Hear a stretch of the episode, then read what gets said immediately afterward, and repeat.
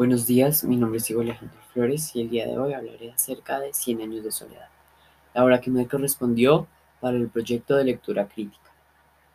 Como primera información y primeros datos, me gustaría hablar acerca de Gabriel García Márquez, el escritor de esta increíble y fantástica obra. Él fue un escritor y periodista colombiano, que nació el 6 de marzo de 1927 en un pueblo llamado Aracataca, Colombia y tristemente falleció el 17 de abril de 2014 en Ciudad de México. Reconocido principalmente por sus novelas y cuentos, también escribió narrativa de no ficción, algunos discursos y reportajes, críticas cinematográficas y finalmente memorias. Fue conocido por dos apodos específicos, los cuales fueron Gabo y Gabito, utilizados por la mayoría de personas que se interesaban en su lectura en sus obras y además por sus familiares y amigos. Estos apodos han tenido trascendencia a través de la historia con distintos significados que les dan quienes los conocen y utilizan. Además me gustaría mencionar cinco datos importantes acerca de Gabriel García Márquez. Primero, creció en Aracataca escuchando historias del servicio militar de su abuelo y cuentos fantásticos de su abuela. Estas narraciones formaron parte del tejido de su escritura Aracataca sirvió de molde para el pueblo ficticio de Macondo en Cien años de soledad. Macondo es el lugar en el cual se remonta la mayor parte de la historia. Segundo, fue el mayor de 12 hermanos y medio hermanos. Estudió para ser abogado a la insistencia de su padre, pero encontró trabajo como periodista y no terminó su licenciatura. Pensó en ese momento que el periodismo era el mejor oficio del mundo. Tercero, se basó en los relatos sobre el romance de sus padres para escribir El amor en los tiempos del cólera, una de sus obras más importantes y reconocidas. Cuarto, fue influenciado por escritores estadounidenses como Ernest Hemingway, que alimentó su técnica, y William Faulkner, que alimentó su alma. Como último dato, introdujo a lectores de todo el mundo a la tradición del realismo mágico, donde lo real y lo fantástico se mezclan. Y es considerado uno de los grandes de la literatura de la lengua española. Además, me gustaría hablar acerca de la obra.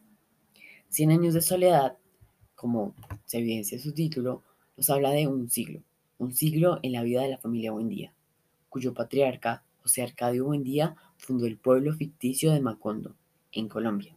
Esto justamente después de despertar de un sueño, en el cual lo había visto todo, en el cual había visto el pueblo tal cual como lo quería, en el lugar en el cual despertó, creó y fundó Macondo.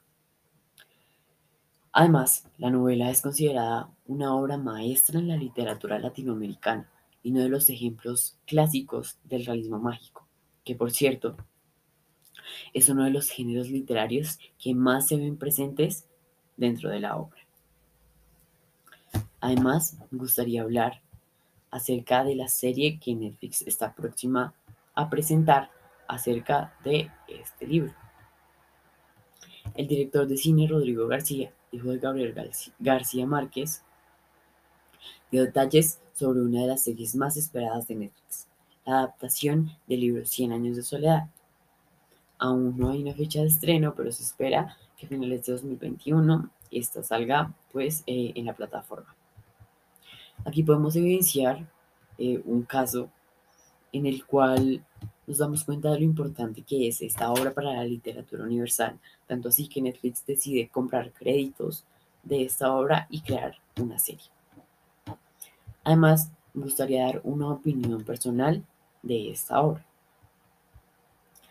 Creo y considero eh, que la forma en la cual el autor describe esta historia, esta fascinante historia, es impresionante, porque logra que nosotros como lectores podamos adentrarnos en el libro, en la historia que está contando, aún así sabiendo que es un pueblo imaginario creado por el autor. Me parece increíble la forma en la cual utiliza problemáticas sociales y culturales que en ese momento se estaban viviendo. Esta obra se remonta al siglo XX Y en Colombia, por ejemplo, se estaba viviendo las guerras civiles entre dos partidos que en ese momento eh, lideraban Colombia, los cuales eran el conservador y el liberal. Él nos cuenta mediante circunstancias reales que le pasan a las personas, en este caso a los lectores y además a los habitantes de Macondo, muchas ideologías y creencias que nos hacen adentrarnos aún más en la historia y hacer que parezca más real.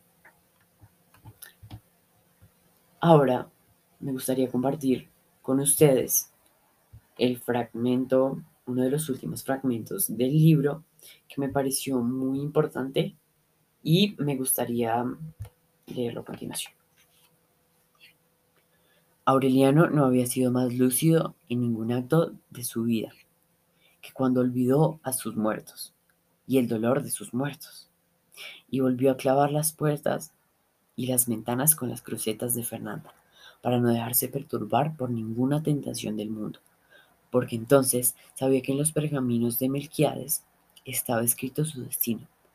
Los encontró intactos entre las plantas prehistóricas y los charcos humeantes y los insectos luminosos que habían desterrado del cuarto todo vestigio del paso de los hombres por la tierra.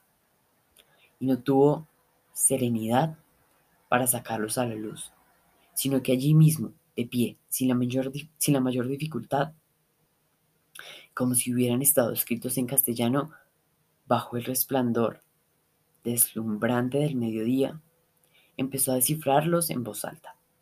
Era la historia de la familia, escrita por Melquiades, hasta en sus detalles más triviales.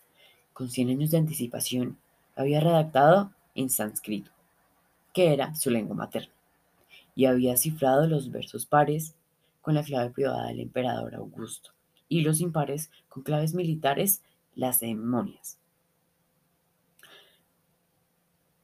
La protección final que Aureliano empezaba a vislumbrar cuando se dejó confundir por el amor de Amaranta Úrsula.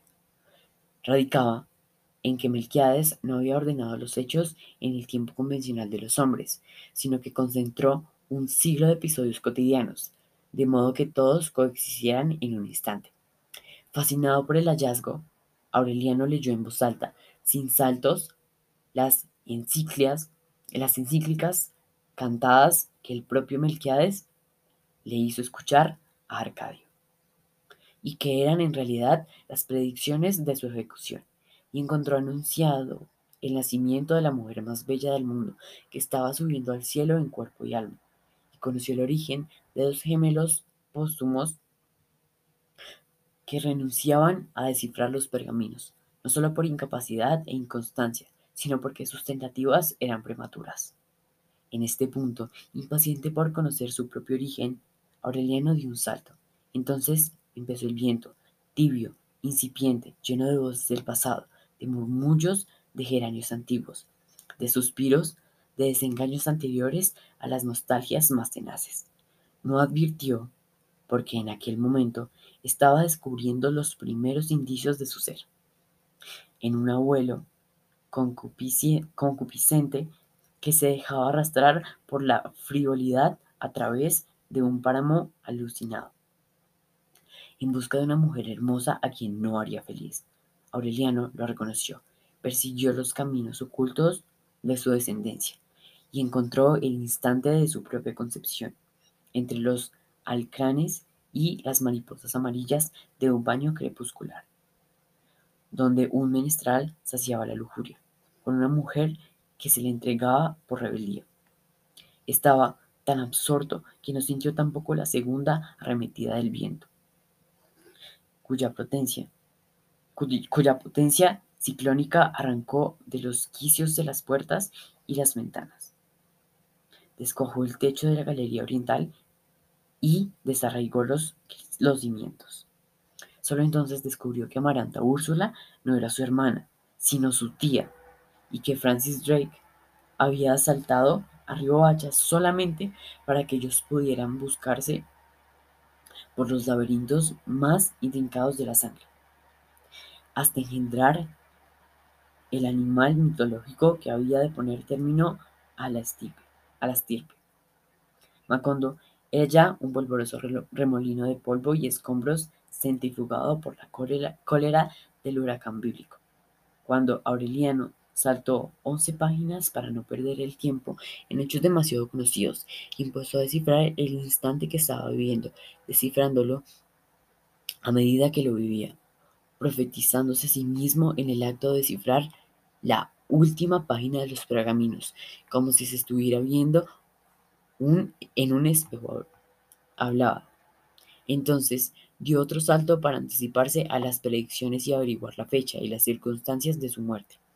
Sin embargo, antes de llegar al verso final, ya había comprendido que no saldría jamás de ese cuarto, pues ya estaba previsto que la ciudad de los espejos, o los espejismos, sería, arrastrada por el viento y desterrada de la memoria de los hombres en el instante en que Aureliano Babilonia acabara de descifrar los pergaminos, que todo lo escrito en ellos era irrepetible y desde siempre y para siempre. Porque las estripes condenadas a cien años de soledad lo tenían una segunda oportunidad sobre la tierra. Muchas gracias.